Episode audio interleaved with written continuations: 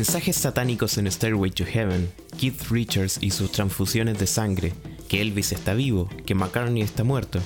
En el rock estamos rodeados de numerosos mitos, unos más inverosímiles que otros, pero uno de los más curiosos empezó a circular a principios de los 80 y contaba que Ozzy Osbourne mató de un mordisco a un murciélago y bebió de su sangre en pleno escenario.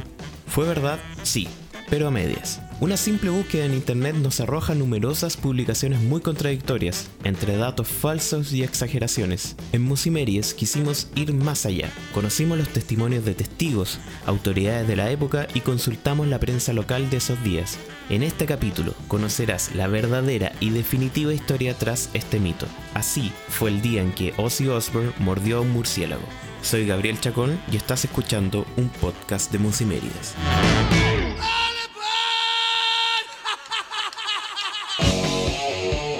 Tres años habían pasado desde que Ozzy Osbourne había sido despedido de Black Sabbath debido a sus adicciones. Durante ese tiempo, Ozzy aprovechó para dedicarse a su carrera solista, lanzando dos discos y reconocidas canciones como Crazy Train y Mr. Crowley.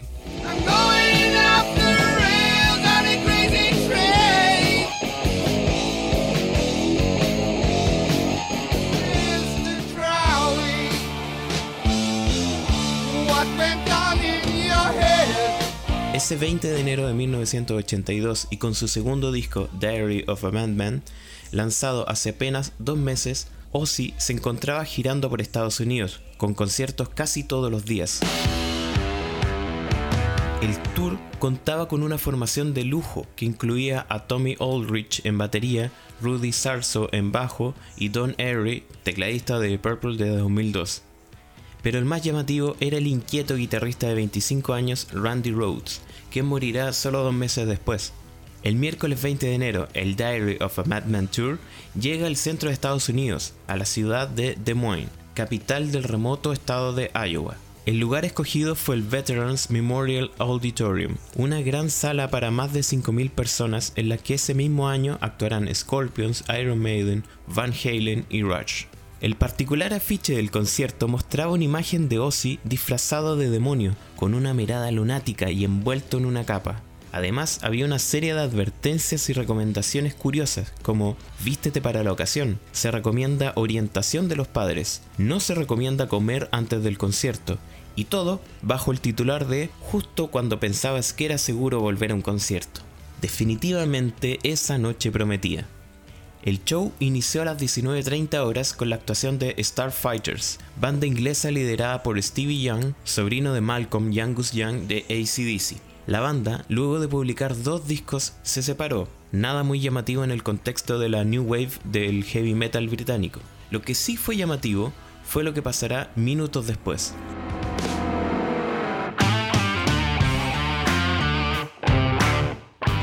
Antes de contarte qué pasó, es necesario recordar que un año antes, en 1981, Ozzy había tenido un particular incidente con los ejecutivos de la discográfica CBS en Los Ángeles. Durante una reunión con ellos, le arrancó la cabeza de un mordisco no a una, sino a dos palomas vivas. Entonces, con este conocido antecedente y además al saber que Ozzy realizaba decapitaciones de animales de juguete sobre el escenario, Mark Neal, un estudiante de 17 años de la secundaria Lincoln asistió ese 20 de enero de 1982 con un murciélago de verdad. Sí, escuchaste bien, un murciélago real que escondió en el bolsillo de su chaqueta. Según contó el diario local Des Moines Register, el animal había sido capturado por su hermano menor dos semanas antes en el departamento de ciencia de su colegio y luego lo llevó a casa. Al enterarse que Osborne daría un concierto en su ciudad, él y sus amigos decidieron llevar al murciélago, que según él ya estaba muerto. Luces apagadas, público eufórico y el quinteto le responde con sus principales éxitos de ese momento, Mr. Crowley y Crazy Train, apenas comenzado el concierto. Ozzy y compañía siguen interpretando las canciones ahora de su nuevo disco y de pronto, desde el público, un objeto inerte cae al escenario, justo a la vista del cantante. Ozzy, aturdido por las luces, identifica la figura de un murciélago y piensa que se trata de un juguete de goma, toma el murciélago y le clava los dientes. Mientras lo muerde, Ozzy entiende que el animal era de verdad. Hasta aquí los hechos relatados están confirmados en numerosas publicaciones oficiales, pero el mito comienza a tomar forma desde el momento mismo del mordisco. Mientras unos señalan que le arrancó la cabeza, otros dicen que solo mordió el ala.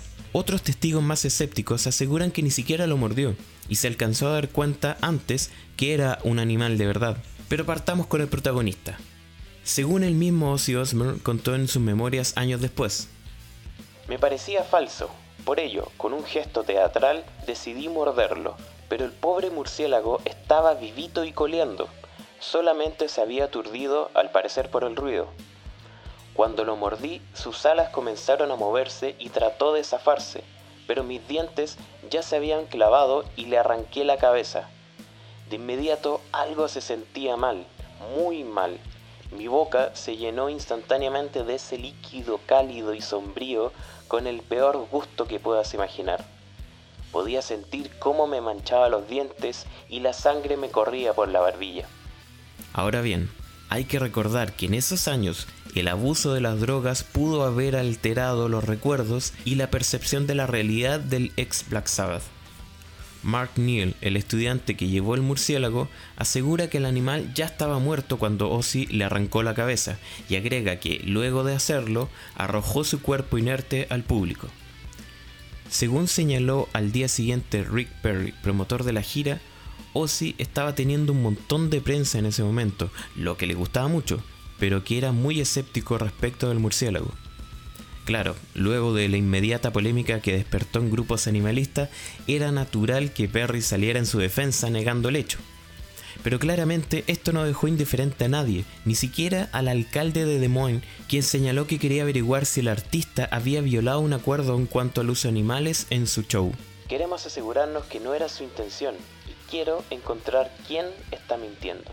Una de las preocupaciones inmediatas vino desde Joyce Poole, vocera del Milwaukee Arena, lugar del siguiente concierto de la gira, dos días después del incidente.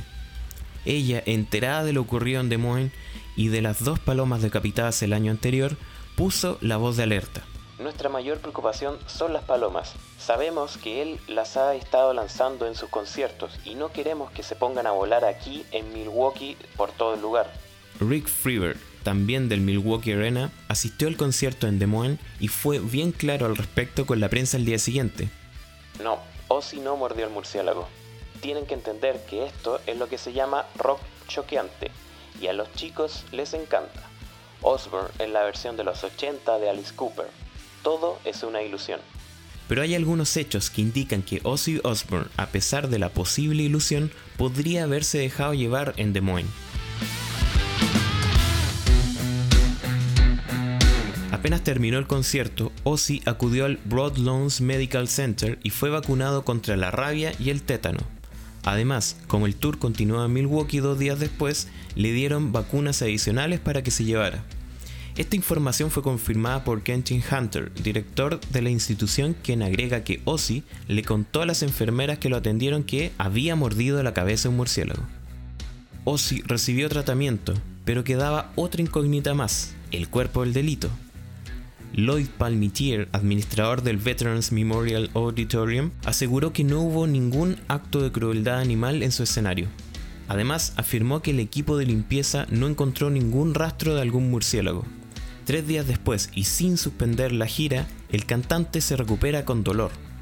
Mike Jensen, su publicista, afirma que Ozzy ya ha recibido dos vacunas en su parte trasera, dos en su pierna y otra en algún otro lugar. Además dice que le duelen sus articulaciones. Finalmente señala que el tratamiento tendrá una duración de 21 días en total. Ese mismo día habló con Ozzy por teléfono que le respondía entre risas y dolor e incluso imitando chillidos de murciélago que si encontraban al murciélago tenían que darle vacunas anti-Ozzy. Pero nadie es inmortal.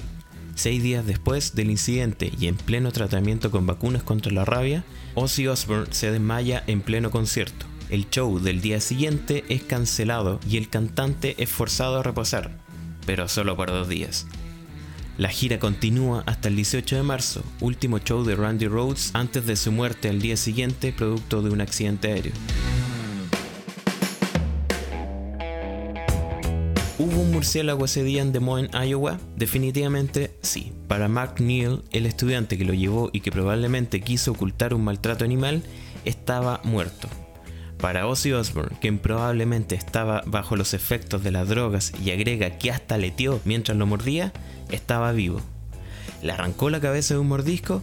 Ambos concuerdan, además de los informes periodísticos de la época. ¿Bebió de su sangre? Eso ya es ciencia ficción u otra cosa. Lo cierto es que cualquier persona normal frente a un incidente así se hubiese espantado y hubiese salido corriendo de inmediato, pero Ozzy no es precisamente una persona normal. Apenas decapitó al murciélago, Osborne se limpió con lo que tenía a mano y siguió cantando. A pesar de la enorme polémica que se produjo esa misma noche, la gran mayoría de los 5.000 asistentes solo se enteraron de ese incidente después del concierto, Eric Newton estuvo ahí esa noche, en el balcón izquierdo, muy cerca del escenario y recuerda. No creo que la mayoría de la gente haya notado al murciélago o haya visto algo inusual. Todo pareció ir bien, no hubo interrupciones ni nada. Cuando llegué a casa esa noche, Russ Van Dyck en las noticias del Canal 8 anunció que habían llevado a Ozzy a un centro médico para vacunarse contra la rabia después del concierto. Moraleja, no arrojar murciélagos a un escenario, ni vivos ni muertos. Así fue el día en que Ozzy Osbourne mordió a un murciélago. Escuchaste un podcast de Musimeries. Recuerda seguirnos en Twitter, Instagram, Facebook y plataformas digitales como Spotify y Apple Music. Muy pronto otra interesante historia. Nos leemos en las redes.